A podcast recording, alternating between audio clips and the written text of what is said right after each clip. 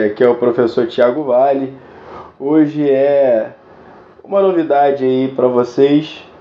Hoje vai ser, o, na verdade, uma exposição e podcast solo, né? Uma fala de como se fosse uma aula para que vocês possam estar tá pegando uma visão também um pouco didática da, da, dos debates que a gente vem trazendo. E vamos fazer isso com cada um dos integrantes também em algum momento. Vocês vão ter uns episódios aí especiais, beleza? É quase que uma aula particular, na verdade exclusiva, né? e no qual vocês também vão poder estar interagindo aí nas nossas mídias sociais, nossas redes sociais, trocando aquela ideia e agregando com a gente, beleza? Vamos que vamos, vamos que vamos família.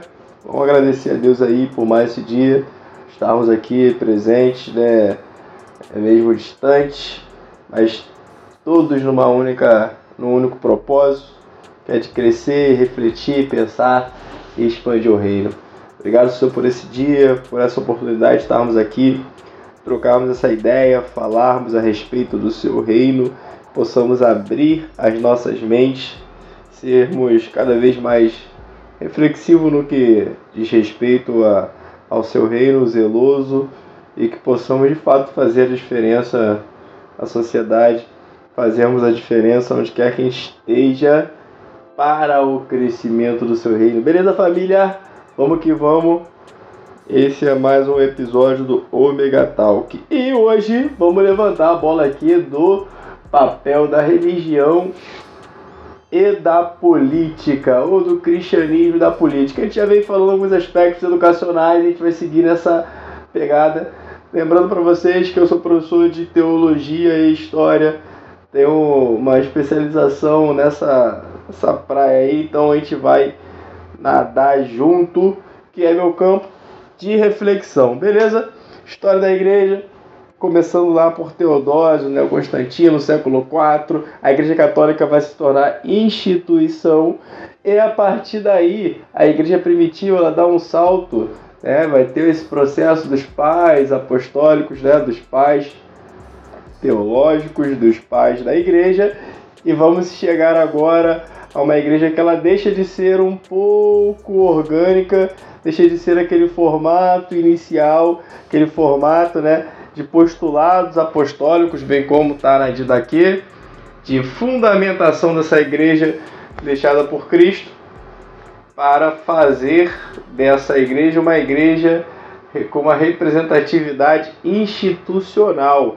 Ela passa a ser institucional nesse dado momento do século IV, Constantino e Teodósio, entendendo que o século IV é o século onde o Império Romano do Ocidente está caindo, está sendo derrubado e a igreja está tomando esse papel, porque a igreja ela tinha sido, ela era né, extremamente perseguida pelo próprio Império Romano, pelos judeus né, e suas facções, os seus partidos políticos, os fariseus, os saduceus, bem como aquela aquela gama com seus sumos sacerdotes, devido aos interesses políticos que eles tinham atrelados ao próprio Império Romano.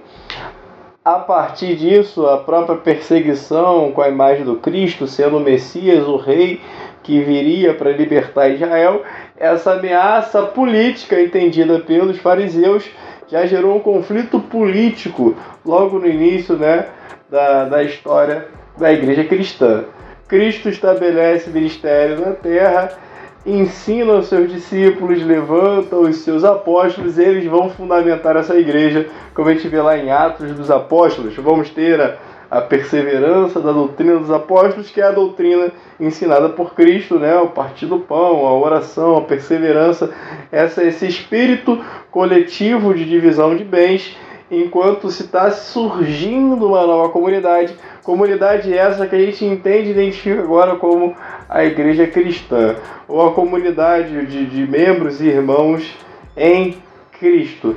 Nesse processo de perseguição, opressão, onde a pancada come no quintal de Israel até o final do churrasco, vamos perceber que vai dentro dessas tensões e conflitos políticos gerar um fortalecimento e um aproveitamento dessa construção oprimida, dessa construção é, que em meio à tensão ela é, ela é resiliente, né? ela se estende, se estende, não rompe, mas ela fica mais força, porque o propósito e a ideia da vida vindoura que o cristão carrega por si, a esperança, ou a bendita esperança, ela era tão, ela transpassava tanto o físico que ela entrava nessa esfera que a gente por vezes chama de metafísica, na vida do além, na vida pós-material e na vida eterna prometida pelo Cristo, eles se entregavam com amor, entendendo que morrer pela obra, morrer por Cristo, morrer por essa igreja orgânica era viver para sempre em Cristo. Uau! Exatamente isso. E por conta desse é, desse fomento, dessa entrega, temos os mártires, né? O livro de é, Eusébio Cesareia, mostra a Blandina, que é uma das grandes mártires desse contexto, foi levantada por, por, por, por feras, foi ateada, foi chamuscada no fogo, foi açoitada, e ela dizia com muito orgulho que ia como se tivesse ido para uma festa de bodas, né? Uma festa de casamento, como se estivesse indo para um banquete, para uma, uma questão é, maravilhosa, de muita pompa, como se estivesse indo para um encontro nupcial, algo do tipo. Imagina num, num, num evento, naquele evento, ela vai para sua morte é, é, em amor a Cristo, como se estivesse indo para essa festa. E ela é açoitada e tudo, e ao mesmo tempo ela tá com uma expressão de gratidão, de felicidade, de amor, vislumbrando, bem como, né? A gente tem o um relato do próprio Estevão que quando ele foi colocado contra a parede, ele fez a sua defesa, ele fez a defesa do reino, ele fez a defesa colocando os fundamentos do Antigo Testamento e mostrando que Cristo era o Messias. Para esses judeus que estavam com essa visão política de interesse próprio, dentro dessa visão política de não querer, querer perder os seus interesses, não, não querer, não deixar os seus interesses, né? não abrir mão deles, não deixar de lado tudo aquilo que eles tinham é é, é, é, juntamente com o Império Romano e que os beneficiavam. E eles, nessa pegada, nessa ideia, eles fazem esse julgamento em torno de Estevão. Estevão também, nessa mesma pegada de Blandina ali, como essa mártir. Ele foi o primeiro mártir, o Estevão. Está ali para a gente no Ato dos Apóstolos. Você percebe ou percebemos que ele já entendeu, identificou isso, e ele olhou para os céus e viu os céus abertos em meio às pedras que vinham em sua direção. E ele foi o primeiro, ele foi o primeiro Marte que gerou essa, né, esse processo de tantos outros que vieram após ele, juntamente com o Império Romano que os massacrava, o judaísmo como uma facção política que pensava em seus interesses e os cristãos não se dobravam não se dobravam ao Império Romano, não idolatravam a César e não se deixavam levar por, a, por essas perseguições judaicas. Dentro desse aspecto, dentro dessa ideia, a gente percebe todo esse contexto político da história da igreja. E isso é de suma importância entendermos e identificarmos, porque não tem como desatrelar os aspectos políticos de dentro ou da própria origem da história da igreja primitiva, da história do cristianismo. A política ela não deve ser feita para poder promover uma ação religiosa, muito menos cristã, para promover privilégios, bem como a igreja primitiva em nenhum momento se dobrou a ela. Só quando se levanta a igreja institucionalizada lá no século IV. Mas ela conviveu com esse cenário político. Ela não se dobrou ao cenário político. Ela manteve-se a, a, a sua conduta, a ética cristã em meio àquela sociedade que oprimia essa ética por manterem, por manterem outras éticas, principalmente voltadas para um poder político personificado numa figura de idolatria né, ao próprio César e uma visão judaica perseguidora ali é, é, dos próprios aspectos religiosos doutrinários, não reconhecendo a Cristo como Messias. Você percebe uma postura de conviver dentro desse, desse conjunto né, social em que se entregaram, se lançaram em prol daquilo que acreditavam, em prol dessa ética cristã. Isso não, a política não os fez corromper enquanto eles mantiveram essa essência. Até que a igreja ela se torna um palanque político, ela se torna uma não um palanque, né? Na verdade, ela se torna o centro político quando se passa para a igreja institucionalizada e aí a bagaça começa a ficar é, é, é complicado. Pare para pensar, rapaziada. Pare para pensar, família, irmãos e irmãs. Que loucura foi quando a igreja passou a ser o centro das ações políticas, né? De um extremo a outro, enquanto não havia representatividade porque havia opressão da parte judaica e do Império Romano. Você tinha que se entregar e se lançar às feras, entender que morrer por amor a Cristo era o, o melhor caminho, porque você não tinha uma representatividade. Agora você é a própria representatividade. O que, que se faz disso? O caminho e a história, o curso nos mostrou que não foi legal. Houve uma corrupção, houve um processo em que a igreja acabou sendo ela essa é, a própria representação política passou a, a cometer os maiores exageros que, que o poder político acaba gerando, né? ou possibilita, ou dá essa, né, essa margem de, de, de centralizar tudo em torno de si de crescer em seus interesses, de crescer dentro dos seus interesses e não em prol do reino de Deus. Como os cristãos da igreja primitiva, como é essa galera, como esses irmãos, eles entendiam que é maior o reino vindouro, reino de Deus que, como diz o próprio John Piper, é o reino do, do agora e do ainda não, é o reino do agora e do ainda não. Ele está aqui e temos que nos posicionar e buscarmos representatividade. Mas não podemos querer é, é, é, sermos privilegiados. E como foi a história da igreja, como foi essa igreja que se perdeu por ser ela o centro da ação política, isso é extremamente é, é danoso à igreja. Isso é, é extremamente. E, e vivemos em tempos em que a igreja não sabe buscar essa representatividade é, em meio a outros movimentos ideológicos que buscam imposição e a igreja também quer impor e não sabe, é, é dentro do processo de construção, inclusive da democracia moderna, da, é, do amadurecimento né, da própria teologia, a gente buscar essa representatividade de forma coerente dentro do processo evolutivo que a gente teve, dentro do processo evolutivo da própria teologia Hoje a gente não precisa se lançar, se necessário for, devemos, né? como está em Coríntios, para que outros possam viver, vale a pena morrer. Se necessário for, precisamos fazer. Mas isso lá atrás fizeram para que hoje pudéssemos buscar a nossa, é, buscar de fato sermos embaixadores desse reino por meio de representatividades que outros tantos se entregaram, como eu dei o exemplo do próprio.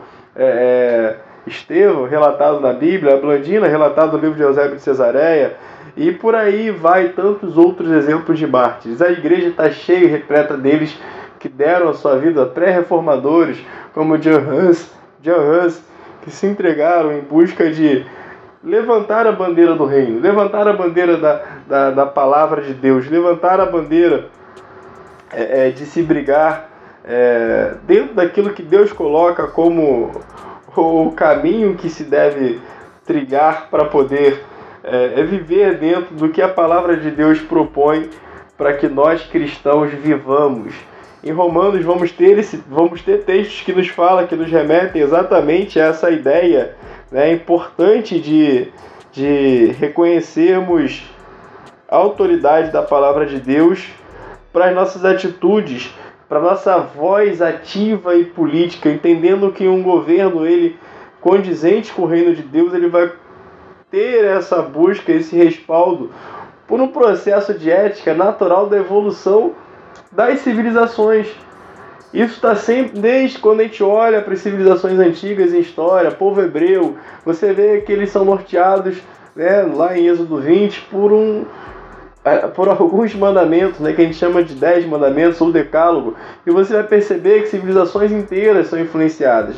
Outras tantas influenciam a civilização judaica, mas são todos, é, ou todos preceitos legais, norteadores de ética, para uma moral social que implica em boas práticas, bons costumes que estão desde o início pautado na palavra de Deus.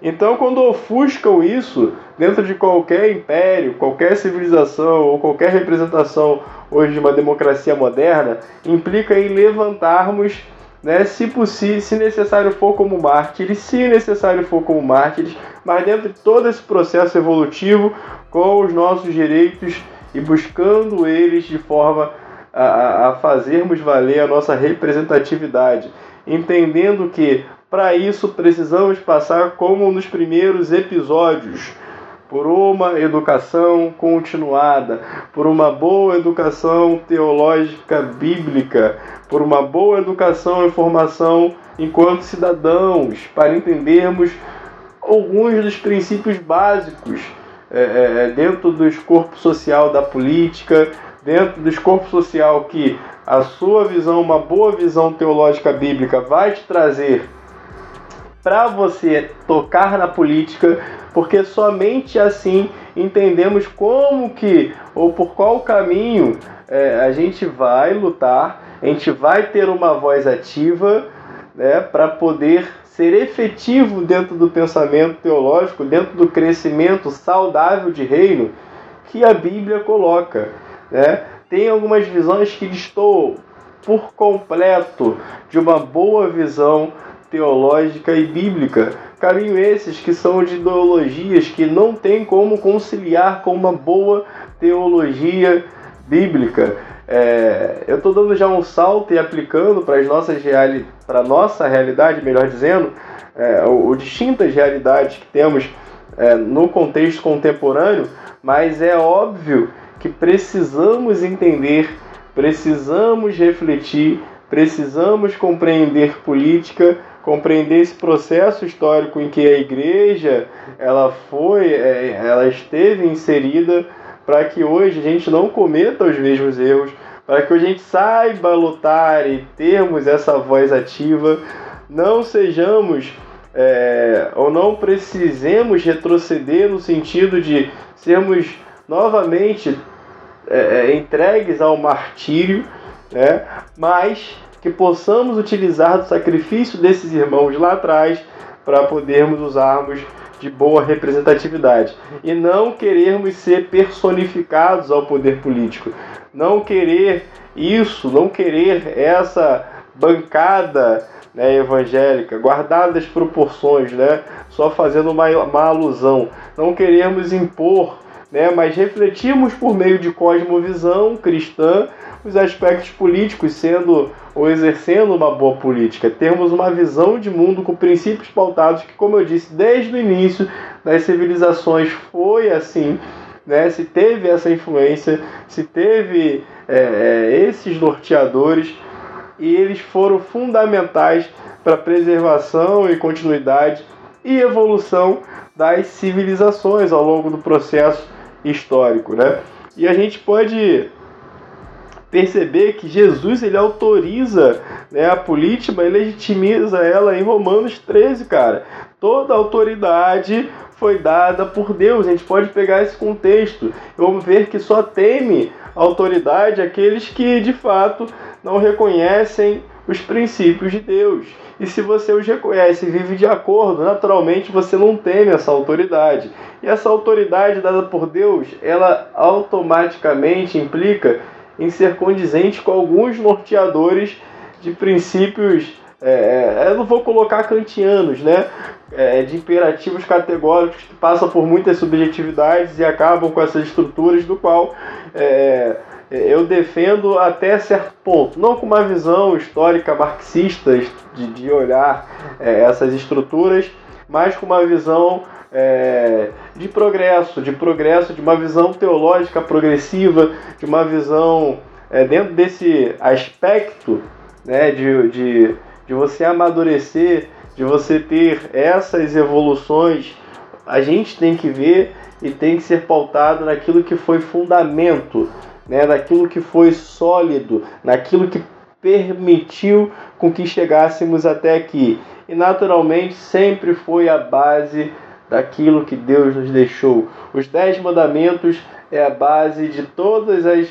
É, ou, ou da, da, do amadurecimento da, das civilizações que foram influenciadas né, tanto na, na questão da ocidentalização quanto em alguns outros aspectos orientais, né, principalmente voltado para o aspecto judaico e judaico-cristão, no processo de ocidentalização da Europa, as é, ou os avanços das civilizações tidas como modernas, tidas como civilizações que alcançaram né, é, esses, esse, é, é, alcançaram esses graus de, de, de evolução, de modernidade, de avanços e, e processos dos quais mudaram o curso do mundo, como a própria Revolução Industrial, enfim, que fizeram total diferença para que eles pudessem permanecer, para que eles pudessem terem continuidade e chegarem aonde chegou, de acordo com isso que eu estou expondo, que é essencial termos esses fundamentos bem consolidados. Fundamentos esses que passam por esses mandamentos deixados por Deus e sintetizado em Cristo Jesus, né, como olha, esse mandamento que, que, que eu vos dou, ele não, ele não tira o anterior. Na verdade, eu sintetizo os anteriores nesse novo mandamento que eu vos dou. É, amai a Deus acima de todas as coisas e amai ao seu irmão como você ama a ti mesmo. Isso é extremamente profundo e extremamente político. Essa ação política ela norteia aquilo que é uma visão que deveríamos seguir, né? é né? uma visão que deveríamos respaldar a, a, a nossa ética enquanto cidadãos que representam ou somos embaixadores desse reino e que deveríamos pensar dessa forma. E as ações políticas que todo homem ele carrega em si, em sua vida, para além desses modelos governamentais de representatividades ou não, todos nós somos agentes políticos. Então, na parte micro, a gente já deveria ter essa conduta e essa reflexão, para que quando a gente chegasse na parte macro dos governos e as nossas representatividades, a gente já ter isso bem é, é, é claro bem é, é, intrínseco na gente, bem interno, né, como a gente entende que tem essa ação do Espírito Santo de Deus, para que isso refletisse na nossa conduta, na nossa visão e nas nossas ações. E como eu disse, para isso precisamos entender também esse processo. Precisamos entender um pouco de política. Precisamos entender o que é uma boa teologia bíblica e o que vai ser condizente com ela na ação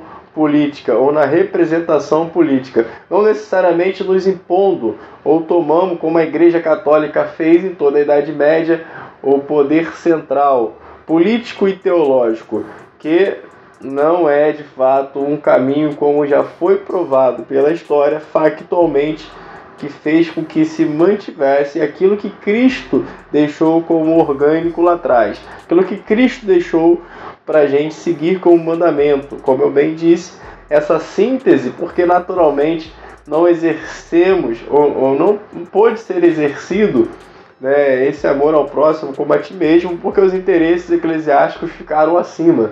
Exatamente, o interesse dos bispos, dos padres e do Papa se tornou maior do que dos irmãos. O amor pelas almas se tornou é, é em segundo plano em contrapartida do amor pela terra. A colonização foi mais importante do que a missão jesuítica. É óbvio que foi mais importante.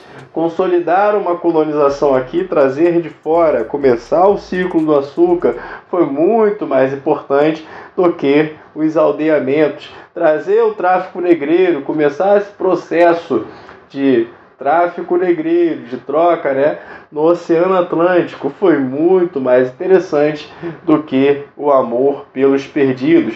Tanto é que os índios são deixados de lado, pobres coitados, inofensivos, fracos e oprimidos, selvagens que eram, para que se pudesse trazer aqueles que conseguiriam manter essa estrutura de pé, né? Senzalas e Casa Grande, processo do ciclo de açúcar, toda essa construção, passando pelo ciclo da borracha, ciclo do café, todo esse processo, a gente percebe que amor às almas, amor aos nativos, amor aos que chegavam, eles ficavam em segundo plano, em detrimento desse aspecto político transferido no seu modelo de governo, né, com essa roupagem de movimento religioso, de igreja cristã, né, que se refletia no sistema chamado padroado, no qual os eclesiásticos, os líderes, os próprios padres, eles dominavam no poder local da terra. E poucos se lixavam ou tinham interesse de fato em mudar essa situação, essa realidade estrutural no Brasil. Tanto é que a nossa formação ela é pautada nisso. Os aspectos de nossa, de nossa formação ela, elas estão é, intrinsecamente ligados com os interesses políticos, naturalmente, que tem como é, é, maior donatária de poder, não os senhores de terras em si, não os, os né, os, os seis-meiros, não a galera que, que veio de, de longe e tentou se fixar na terra, mas sim a Igreja Universal, chamada de Igreja Católica, porque ela detinha todo esse poder em suas mãos. Então o poder era único, caixa era central, a formação de governo era o ecumênico, o episcopado, então ficava atrelado a uma mão, a uma instituição, e isso era o que contava. Então ser o poder político também não é interessante. Refletir a partir desse momento, ah, vamos revolucionar, né? Vamos unir ah, os movimentos, vamos já acabar e derrubar com as bandeiras para gente tomar o poder. Isso não funcionou por séculos. Inclusive foi o que nos formou enquanto população e a herança está aí, né? A reforma protestante teve que, depois de algum tempo, na verdade de bastante tempo, trazer dentro das suas ondas que foi difícil entrar por conta desse processo que o poder político da igreja ele era forte e privava-se de chegar à reforma até aqui. Depois de muita luta, de muita guerra, a gente vai ter um, um, uma inundação do movimento pentecostal no Brasil, né, em 1909, e aí sim vai começar a mudar um pouco esses paradigmas, porque está no início de uma república, se abre uma certa representatividade, uma certa liberdade, o Estado é laico, rompe com o poder do padroado, né, o sistema de padroado, e agora a igreja começa a inundar. Todo o movimento, né, com, com o efeito da reforma protestante, vem para o Brasil e a gente começa a ter uma mudança. E aí sim, começamos a brigar dentro daquilo que foi né, esse processo de imposição, essa herança, essa formação, para buscar de fato é, a revolução né, ou a reforma protestante dentro do Brasil, coisa que vinha na esteira da Europa desde o século XVI com Martinho Lutero, que rompe exatamente com essa personificação de poder político que a Igreja Católica passou a dominar por toda essa era aí que a gente chama de medievo, ou idade da média, idade, idade média.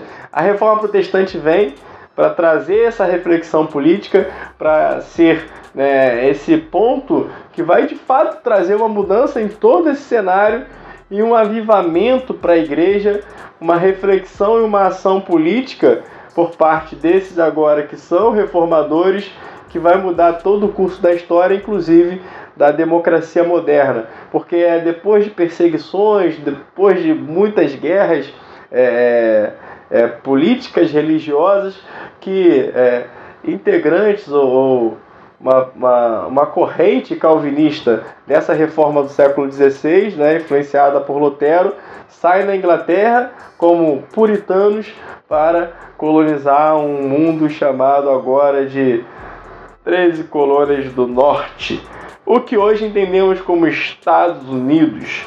E eles começam a mudar o curso dessa representatividade, né, ou dessa maior representatividade política na, na, na era contemporânea. Movimento esse, né, o fim da Idade Moderna, juntamente com a Revolução Francesa ali, 1789, você vai ter todo esse impacto de Revolução Industrial, Revolução Americana, que você tem uma galera que consolidou uma colonização, uma colonização de povoamento pautada em princípios da Reforma Protestante. Princípios esses que vão nortear a Constituição norte-americana, que vai ser um exemplo de democracia moderna ou de constituição de democracia moderna para todo mundo. Vai sair desse contexto revolucionário, desse contexto reformador, desse contexto protestante, essa base constitucional.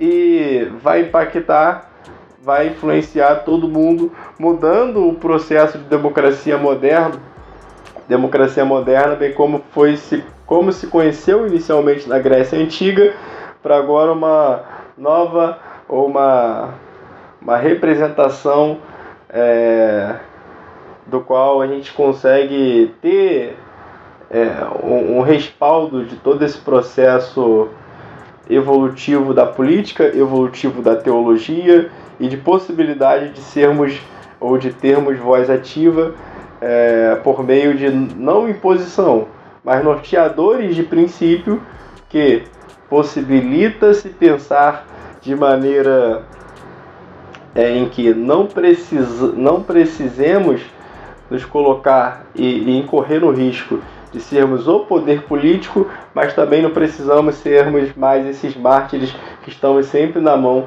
dos opressores ou dos que impõe aquilo que não é uma ética que entendemos ser uma ética do reino. Princípios norteadores de, de é, é que, nos, que, que pautou, como eu coloquei, a história da, das civilizações antigas e parte da história da humanidade, como princípios éticos e morais que fizeram, possibilitaram, porque não existe história do si, isso é o que aconteceu dessas, dessas civilizações evoluírem e chegarem onde chegou. Porque senão é, não seria não seria possível, né?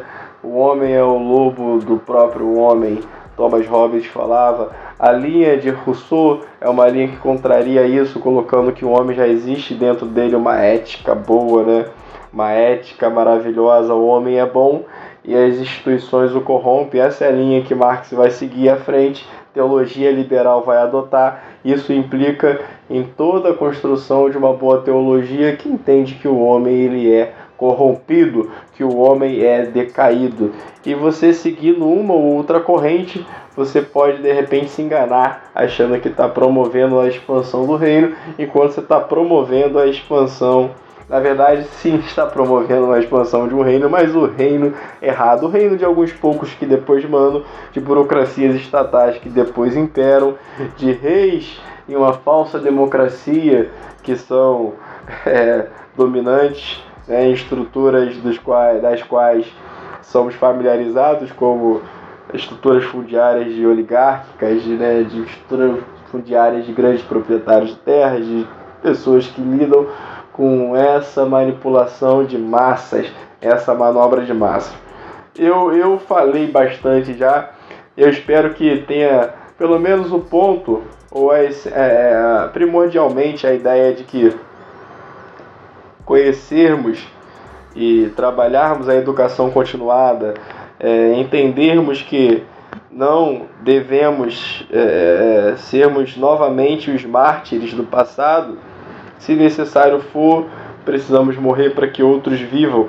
Mas outros vieram antes e a gente pode utilizar do sacrifício deles para nos posicionarmos. A evolução da, da boa teologia bíblica, aproveitarmos dela, nos calçarmos dela, mergulharmos dentro do conhecimento é, do crescimento que o Espírito Santo de Deus nos permite crescer na graça, a gente possa utilizar disso, não fazer de todo esse sacrifício que foi feito, de tudo isso que passou, né, não, larga, não descartarmos isso, né, não fazermos disso é, é, pouco caso, bem como o maior de todos os, é, os sacrifícios que foi o de Cristo.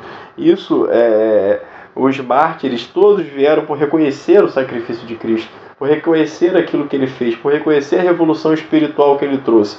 Então, se apegarmos também a revoluções que nos, que nos deem é, esse poder terreno, não é exatamente aquilo que Cristo nos deixou ou aquilo que Cristo é, nos ordenou mas sim a influência desse reino terreno para podermos crescer e expandir com o reino vindouro.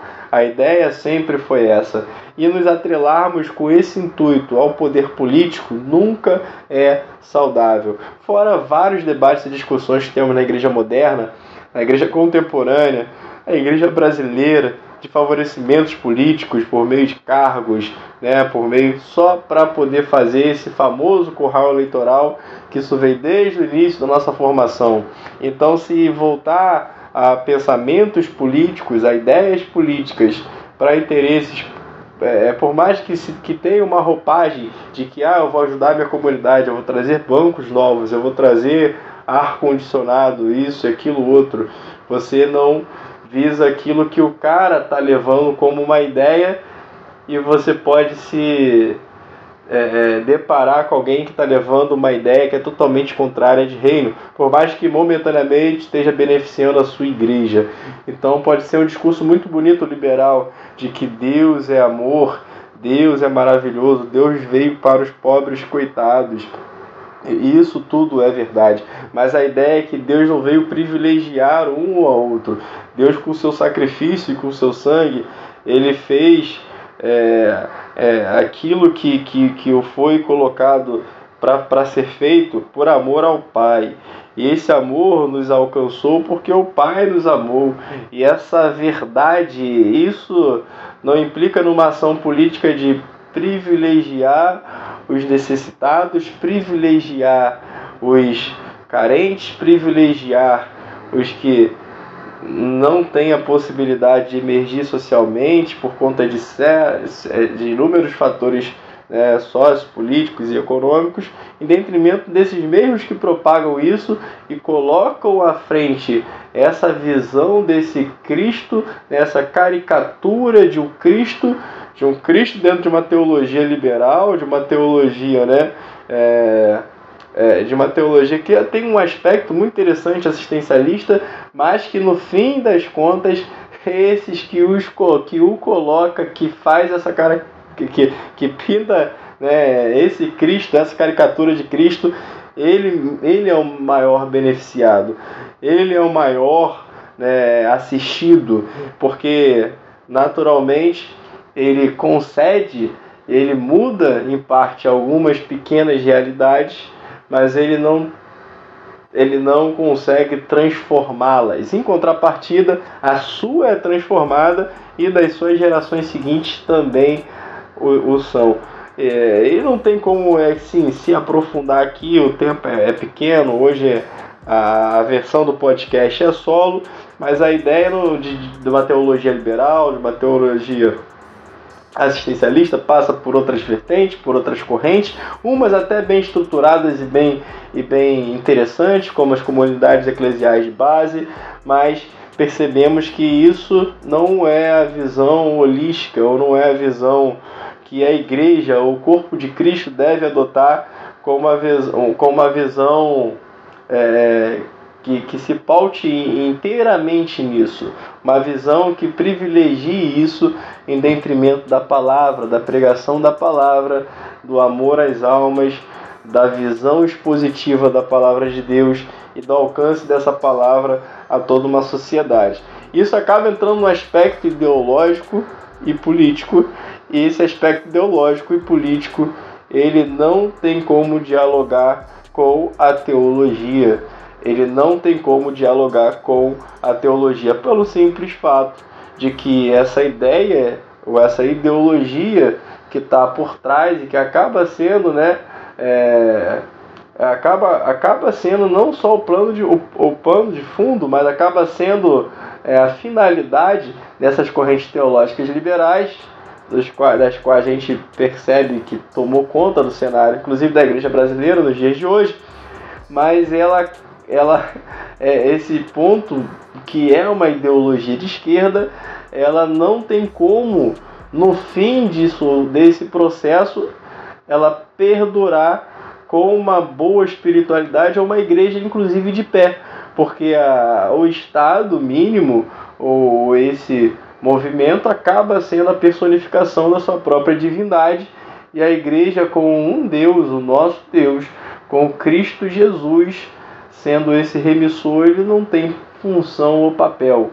Ele é só o mediador, ele é só uma referência, ele é só um exemplo bonito de como se seguir ou o que seguir. Mas no final é o Estado, o Estado mínimo, a burocracia de Estado, como a gente já viu na história, né? lá começando por Lenin e terminando na União Soviética, que foi assim.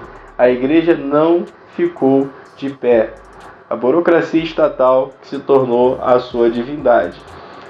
Essa é a ideia final dessa ação política ou do processo em que a igreja hoje em dia tem caído nesse abismo e se perdendo por inteiro com uma consciência de que está fazendo bem ou de que está fazendo certo, simplesmente por não refletir, não entender e não estudar os processos que a igreja cristã passou, os processos que a história da humanidade, né, desde as civilizações antigas, passaram e a evolução de todo esse processo político atrelado ao pensamento teológico, que nunca deixaram de estar atrelados.